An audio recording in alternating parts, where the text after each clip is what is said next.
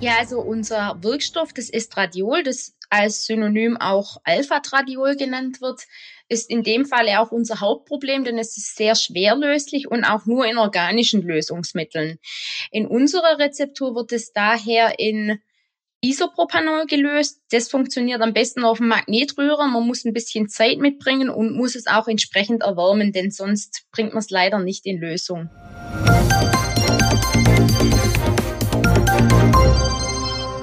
Hallo und herzlich willkommen zum PTA-Funk, dem Podcast von das PTA-Magazin. Mein Name ist Julia Pflegel und ich bin die Chefredakteurin des Magazins. Unser heutiges Thema ist das Haar. Volles Haar gilt als schön. Auf dem Kopf sollte es möglichst sprießen, am Körper eher nicht. Es gibt aber auch Lebensphasen, in denen die Haare auf dem Kopf sehr zur Verzweiflung ihrer Träger und Trägerinnen einfach machen, was sie wollen und die Frisur nicht sitzen will. Noch schlimmer empfinden die meisten Männer und Frauen Haarausfall. Redakteurin Stefanie Fasnacht und Rezepturprofi Sarah Siegler stellen in der neuen Episode von unserem PTA-Funk eine estradiolhaltige Individualrezeptur gegen androgenetisch bedingten Haarausfall vor. Die beiden besprechen, was die Knackpunkte bei der Herstellung der Rezeptur in der Apotheke sind. Außerdem gibt PTA Sarah Siegler Tipps für die Beratung rund um das Thema Haarausfall. Hi Sarah, grüß Gott und hallo nach Biesingen in die Erdlet Apotheken. Schön, dass du heute wieder Zeit für unseren Podcast hast. Hallo liebe Steffi, ich freue mich auch wieder dabei sein zu dürfen. Sarah, ich möchte mich heute mit dir über das Thema Haare und Haarausfall unterhalten. Wie sieht's denn bei dir selber aus? Kennst du Bad Hair Days oder gehörst du zu den Glücklichen, die nie irgendwie Probleme mit ihren Haaren haben? Oh je, Steffi, ich bin leider auch nicht mit einer super schönen Mähne gesegnet. Ich habe leider eher dünnes und feines Haar. Auch in der Schwangerschaft sind mir noch einige dazu ausgegangen, die jetzt so als Babyhaare nachwachsen. Zum Glück in meinem Job als PTA ist ja der Pferdeschwanz praktisch Pflicht in der Rezeptur und da bin ich ganz dankbar, denn das ist einfach meine Alltagsfrisur. Siehste, Alltagsfrisuren haben dann doch ihre Vorteile. es ist ja die eine Sache, dass die Frisur nicht sitzt oder die Haare mal gerade nicht das machen, was man haben möchte. Was ganz anderes ist ja das Problem Haarausfall. Da geraten viele dann ja oft etwas in Panik. Kannst du mal ganz kurz sagen, welche Formen des Haarausfalles gibt? Weil Haarausfall ist ja nicht immer gleich Haarausfall. Ja, also vorneweg gesagt finde ich ganz wichtig, dass von Haarausfall Männer und Frauen gleichermaßen betroffen sein können. Zum einen gibt's natürlich den diffusen Haarausfall, der dann wirklich über den ganzen Kopf verteilt gleichmäßig die Haare ausgehen lässt. Dafür können die Ursachen zum Beispiel Medikamente oder auch vermehrter Stress, eine falsche Ernährung oder auch verschiedene Erkrankungen sein. Noch bekannter ist der androgenetische Haarausfall, also die androgenetische Alopezie, der anlagebedingte Haarausfall, der aber auch bei Frauen und Männern auftreten kann. Und ein bisschen weniger bekannt ist wohl der seltenere kreisrunde Haarausfall, bei dem, wie der Name schon richtig sagt, einfach an mehreren Stellen oder auch nur an einzelnen kreisförmig einfach die Haare im Kopf ausgehen. Mhm. Was dann in keinem der Fälle immer sehr schön aussieht. Ja, und auch von der Diagnose recht schwer ist. Also da sind momentan auch die Ursachen noch nicht wirklich bekannt. Man geht meistens von einer psychischen Belastung oder eben auch einer Autoimmunerkrankung aus. Genau, Autoimmunerkrankung, das kenne ich auch. Anlagebedingter Haarausfall, da würde ich gern noch mal ganz kurz drauf eingehen. Kannst du noch mal kurz erklären, was das genau ist, beziehungsweise was da die Ursache ist? Also grob gesagt ist eine Form vom Haarausfall, der ausgelöst wird durch eine veranlagungsbedingte erhöhte Empfindlichkeit der Haarfollikel gegenüber dem männlichen Sexualhormon. Bei den Männern kommt es da oftmals schon so um das 20. Lebensjahr herum dazu, dass einfach so die klassischen Geheimratsecken entstehen. Und dann oftmals noch so zwischen 35 und 40 ein weiterer Schub, bei dem dann eben auch manchmal auf dem Hinterkopf diese kleine Platte entstehen kann. Mhm. Bei uns Frauen betrifft es eher diese Scheitelregion in der Mitte, wo dann einfach vermehrt die Haare ausgehen. Mhm. In der Juni-Ausgabe von das PTA-Magazin stellen wir in der Serie Rezepturen Haarwasser vor, mit dem genau diese androgenetische Alopezie behandelt werden kann, also insbesondere leichte Formen. Das setzt sich aus Estradiol, eine Isopropanol-Wassermischung und Octyl-Dodecanol zusammen. Kannst du mal ganz kurz sagen, was so die Knackpunkte bei der Herstellung sind, die man beachten muss? Ja, also unser Wirkstoff, das Estradiol, das als Synonym auch Alpha-Tradiol genannt wird, ist in dem Fall auch unser Hauptproblem, denn es ist sehr schwerlöslich und auch nur in organischen Lösungsmitteln. In unserer Rezeptur wird es daher in Isopropanol gelöst. Das funktioniert am besten auf dem Magnetrührer. Man muss ein bisschen Zeit mitbringen und muss es auch entsprechend erwärmen, denn sonst bringt man es leider nicht in Lösung. Also es ist nicht so damit getan, das mal kurz auf den Magnetrührer zu stellen, sondern man muss schon Geduld und Spucke dabei haben, bis sich das gelöst hat. Ganz genau.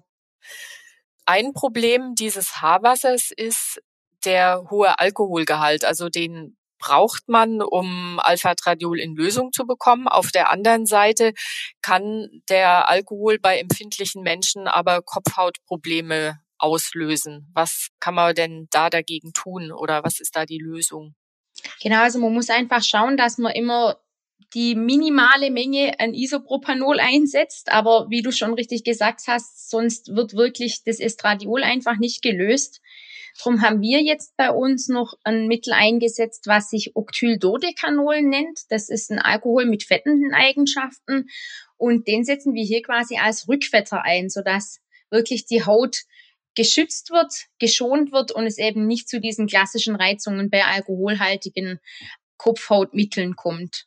Hm. Und halt auch insbesondere bei Leuten, die sowieso schon eine empfindliche Haut haben, ne? Genau. Ja. Welche Wirkstoffe gibt es denn noch, die man gegen androgenetische Alopezie einsetzen kann? Wir hatten jetzt hier das Estradiol. Also ein ganz wichtiger Wirkstoff, der vermehrt auch eben in der Apotheke eine Rolle spielt, ist das Minoxidil.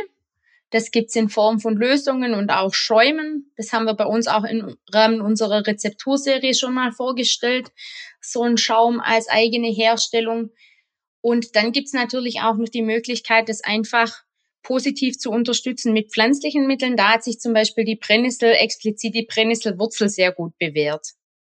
Mhm. Bei Haarausfall, wenn jetzt jemand ein Kunde oder eine Kundin zu dir in die Apotheke kommt und dir sein Leid klagt, wie gehst du grundsätzlich bei der Beratung von Leuten mit Haarausfall vor? Also ich versuche im Rahmen vom Beratungsgespräch schon immer erstmal zu klären, was genau die Ursache ist. Denn nur so kann ich natürlich auch das richtige Mittel für den Kunden auswählen. Und oftmals empfehle ich, wenn einfach keine klare Ursache zu erkennen scheint, einfach auch erstmal den Gang zum Arzt, dass man einfach mal ein Blutbild macht, schaut, ob irgendwie von der Zusammensetzung her der Ernährung was in letzter Zeit nicht so gut gepasst hat oder ob es eben starke Stressmomente gibt, die dazu gekommen sind. Das versuche ich einfach in dem Rahmen zu klären.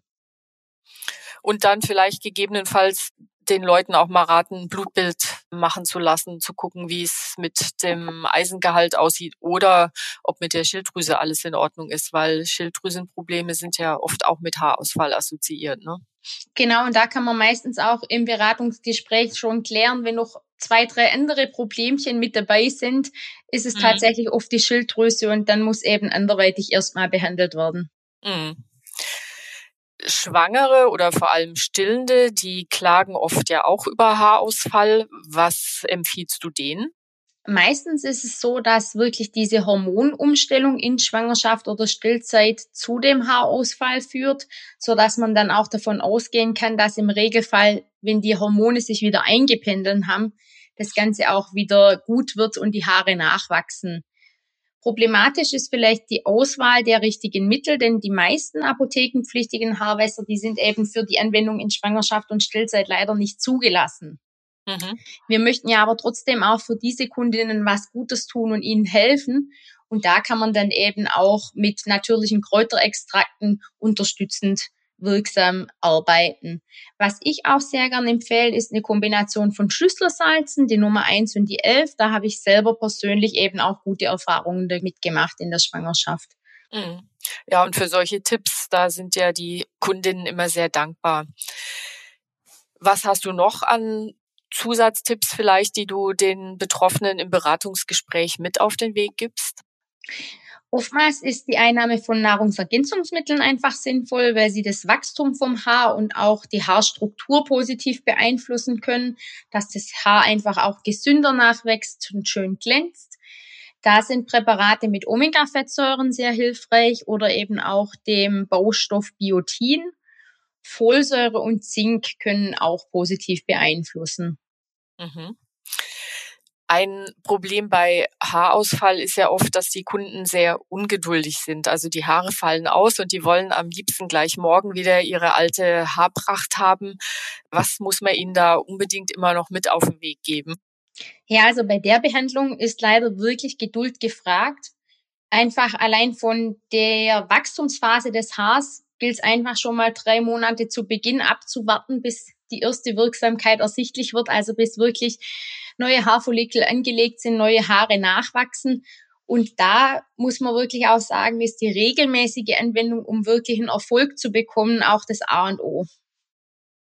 Also ohne Mitarbeit geht gar nichts. Leider nein. Und das ist ja manchmal ein wenig schwierig, ne?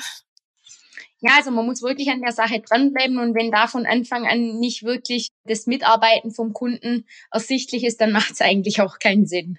Ja, das stimmt. Sarah, bald ist ja Hauptferien und Hauptreisezeit. Durch Chlor- und Salzwasser beziehungsweise durch die Sonne fallen die Haare zwar nicht aus, aber oft sehen die ja, wenn man im Urlaub war, brüchig und strohig aus. Hast du noch ein paar Tipps, wie man am besten ohne Bad Hair Days durch die Sommer- und Sonnensaison kommt? Also man sollte natürlich immer nach dem Baden, egal ob jetzt im Pool oder im Meerwasser, die Haare einfach gründlich ausspülen direkt danach, sodass einfach diese Rückstände schon mal nicht mehr auf dem Haar liegen. Man kann sich am besten gegen die Sonne schützen, indem man einfach eine gute Kopfbedeckung trägt. Oder mittlerweile gibt's ja aber auch gute Sonnenschutzsprays für die Haare. Mhm. Und am Abend nach einer gründlichen Dusche ist natürlich eine Haarkur oder auch ein Leave-In-Produkt sehr hilfreich, um einfach den Haaren sofort auch wieder Glanz zu verleihen. Mhm. Und auch da, wie wir gesagt haben, ist Mitarbeit erforderlich, ne? Ja. ja, Sarah, zum Abschluss unseres Podcasts, wie immer, dein Aufreger der Woche, positiver oder negativer Art. Was hat dich diese Woche umgetrieben? Erzähl doch mal bitte. Ja, also wir haben bei uns in der Beratungskabine im wahrsten Sinne des Wortes ein haariges Problem. Mhm. Wir haben uns ganz tolle Stühle gekauft in einer Farbe, die wirklich perfekt zur Einrichtung passt. Aha. Aber leider finden wir auf dem Polster ab und an immer wieder Haare, nicht nur von unseren Kunden, sondern vor allen Dingen von deren Haustieren. Tierischen Begleitern. ja, die haben ja zwar bei uns keinen Zutritt in die Apotheke, aber ihre Haare finden über die Kunden dann doch immer wieder einen Weg. Und so ab und an kommt es eben dazu, dass dann noch Haare da drauf sind und ich habe immer ein bisschen Sorge, dass sich mal einer davor ekelt und saugt es dann natürlich auch immer wieder ab. Im schlimmsten Fall ist sogar mal jemand allergisch dagegen, das geht ja dann auch gar nicht. Mhm. Und drum musste dieser Stuhl jetzt leider auch weichen, so schön er gepasst hat. Im Endeffekt lobe ich mir doch da die Tiere, die heute wie zum Beispiel Hunderassen einfach ohne Haarverlust zurechtkommen. Und wer weiß im Zuge der Genetik, vielleicht gibt es künftig auch Menschen, die ihre Haare nicht mehr verlieren.